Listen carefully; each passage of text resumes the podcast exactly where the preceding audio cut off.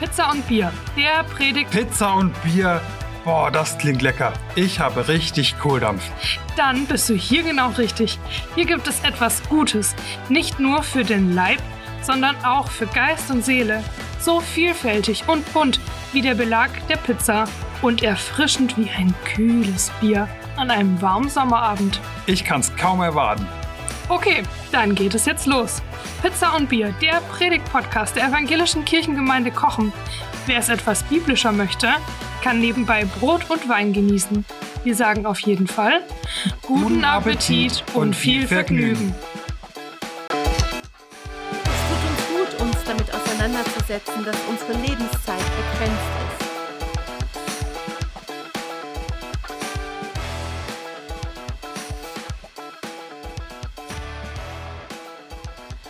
Ars Moriendi, die Kunst angesichts des Todes in Konfrontation mit Abschieden in unserem Leben, klüger, weiser, tiefer zu werden, mehr zu glauben, mehr zu hoffen, mehr zu lieben und mehr loslassen zu können. Es ist November. Draußen ist alles nass und kalt. Die Tage werden kaum noch hell, die Blätter an den Bäumen zeigen sich zwar noch mal in wunderschöner bunter Pracht, aber wir wissen, es braucht nur einen heftigen Wind und die Pracht ist vorbei. Die Natur riecht mod modrig und alles atmet irgendwie Vergänglichkeit, Sterben und Tod. Sterben und Tod, das sind die Themen, die die meisten von uns gar nicht mögen. Wir haben sie als Gesellschaft in den letzten Jahrzehnten kunstvoll aus unserem Leben ausgeklammert und an Institutionen delegiert. Damit wollen wir nichts zu tun haben. Und jetzt ist November und da holt uns das Ganze ein. Es wirkt so, als ob die Natur uns einen Monat lang diese wenig geliebten Themen auf dem Silbertablett serviert und sagt, hey, sie gehören dazu. Und ehrlich gesagt, die Bibel sagt das auch. In Psalm 90 heißt es, lehre uns bedenken, dass wir sterben sollen, auf dass wir klug werden. Dieser Vers ist übrigens im November das Lebenswort. Wer das Lebenswort noch nicht kennt, wir haben immer ein Bibelwort im Monat, zu dem es wöchentliche Impulse gibt, die man per E-Mail oder per WhatsApp abonnieren kann. In der Hoffnung, dass der Satz unsere Perspektive ein Stück verändert, dass der Satz sich ganz tief in unser Herz hineinbrennt. Lehre uns bedenken, dass wir sterben sollen, auf dass wir klug werden. Offensichtlich werden wir durch die Beschäftigung mit unserer Vergänglichkeit klug. Es tut gut, uns damit auseinanderzusetzen, dass unsere Lebenszeit begrenzt ist. Im Mittelalter gab es die Ars Moriendi, die Kunst zu sterben, die den Menschen gelehrt wurde. Man wollte die Menschen auf ihren Tod vorbereiten, weil man davon überzeugt war, dass die Art und Weise, wie Menschen aus dem Leben gehen, absolut entscheidend ist. Und weil es nicht ausreichend Priester gab, die die Sterbenden seelsorgerlich begleiten konnten, ging man dazu über, den Gläubigen schon vor ihrem Tod die Kunst des Sterbens beizubringen. Die Kunst des Sterbens wird auch an den vielen kleinen und größeren Abschieden im Leben erlernt, um dann für den ganz großen Abschied am Ende unseres Lebens gewappnet zu sein. Und im Kern ging es um innere Wandlungen in fünf Bereichen nämlich von Ungläubigkeit hin zu Glaube, von Verzweiflung hin zu Hoffnung, von Ungeduld hin zu Geduld, von Habsucht hin zu Liebe, von Hochmut hin zu Demut. Warum eigentlich die fünf Wandlungen? Nun, ich erlebe ganz viele Menschen, die mit dem Tod konfrontiert sind. Entweder mit ihrem eigenen Tod oder mit dem ihrer Angehörigen. Das ist einfach Teil meines Jobs. Und das, was ich da sehe, ist, dass Menschen, die sich mit ihrem Tod auseinandersetzen müssen, dass das für die immer eine sehr einschneidende und existenzielle Erfahrung ist. Und ganz oft verändert sich dabei der eigene Glaube. Ich habe zum Beispiel sehr tiefgläubige Menschen erlebt, die nicht mehr wussten, was sie glauben und worauf sie hoffen sollten, als ihre Kinder in jungen Jahren starben. Ihr Glaube wurde quasi aus den Angeln gehoben. Und das ging teilweise auch Menschen so, die ihren Partner nach 40, 50 oder 60 Jahren gemeinsamen Lebens verloren haben. Sie mussten für sich klären, was Trost bedeutet, was sie jetzt noch hält und welche Perspektive sie noch für ihr Leben haben. Und umgekehrt haben Menschen im Angesichts des Todes neu zum Glauben gefunden. Die Ewigkeit hat für sie plötzlich eine Bedeutung bekommen. Dann gibt es wiederum Menschen, die würden gerne sterben und können nicht. Sie müssen lernen, sich zu gedulden, bis Gott sie zu sich holt. Und auch ihre Angehörigen müssen dann einen langen Weg des Leids mitgehen. Also, was ich damit sagen will, sich mit dem Tod auseinandersetzen zu müssen, verändert immer etwas. Es kann zu der einen Seite kippen, also Richtung Ungläubigkeit, Verzweiflung, Ungeduld, Habsucht und Hochmut, und es kann sich auf die andere Seite wenden, Richtung Glaube, Hoffnung, Geduld und Demut.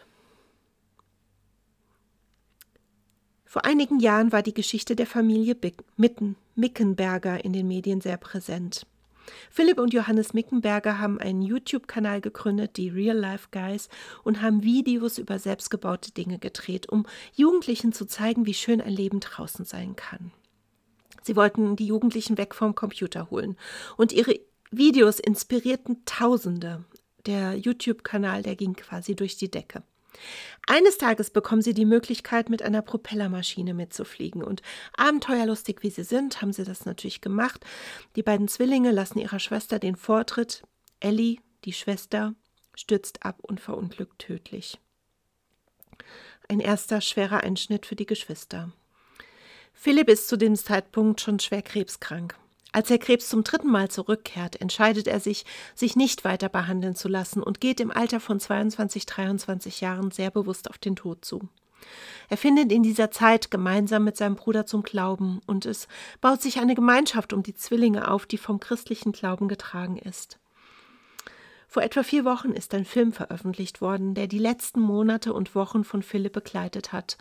Und auch mit Johannes wurde von der ZDF-Sendung 37 Grad gedreht zu der Frage, was macht das mit einem jungen Menschen, wenn er seine zwei geliebten Geschwister kurz nacheinander verliert?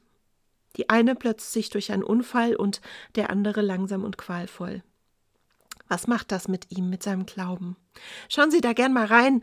Das ist äh, total interessant, was er dazu sagt. Ars Moriendi. Die Kunst, angesichts des Todes in Konfrontation mit Abschieden in unserem Leben klüger, weiser, tiefer zu werden, mehr zu glauben, mehr zu hoffen, mehr zu lieben und mehr loslassen zu können. Das ist, wie gesagt, überhaupt nicht selbstverständlich, dass das so geschieht. Aber wir können es lernen. Zu wissen, dass wir sterben, macht klug, sagt der Psalm. Und ich möchte das nochmal an zwei Punkten verdeutlichen, warum das so ist.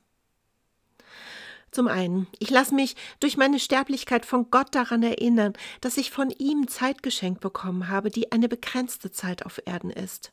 Es ist eine Zeit, über die ich mich freuen darf und die ich ganz bewusst füllen möchte die ich mit Leben, mit Intensität füllen möchte, die ich jedenfalls nicht mit nichtigen und sinnlosen verplempern will. Kauft die Zeit aus, heißt es daher auch im Neuen Testament. Ich lasse mich von Jesus auch daran erinnern, dass mein Leben von Gott her wie ein Licht ist, das nicht sinnlos unter irgendeinem Eimer stehen sollte, sondern das für andere leuchten und brennen soll. Und ich möchte in dieser begrenzten Zeit das tun, was mir wichtig ist etwas Gutes, etwas Sinnhaftes, was mir wirklich einleuchtet. Der zweite Punkt. Herr, lehre uns bedenken, dass wir sterben müssen, auf dass wir klug werden. Das ist ein Satz, der mir auch Gelassenheit gibt, mich an meine eigene Sterblichkeit und an den Tod erinnert. Ich möchte mich nicht von dem Gedanken an meinen Tod durch mein Leben hetzen und treiben lassen nach dem Motto Lasst uns fressen und saufen und alles an uns reißen, was geht, denn morgen sind wir tot. Ich möchte nämlich nicht, dass der Tod schon vor meinem Ende mein ganzes Leben bestimmt. Ich möchte mich von ihm weder in Panik noch in hektischen Aktivismus noch in Depression stürzen lassen. Ich möchte mir von meinem Glauben her Mut machen lassen, meine Endlichkeit anzunehmen und es Gott zuzutrauen, dass er das letzte Wort und auch die letzte Macht über mein Leben hat und eben nicht der Tod.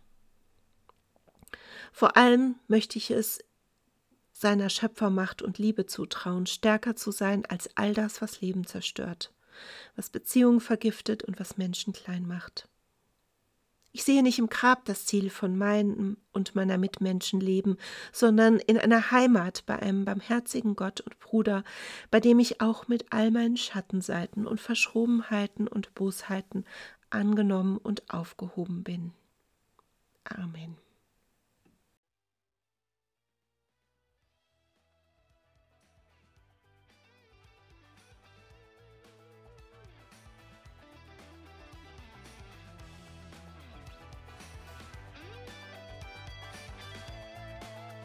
Hat es dich gestärkt?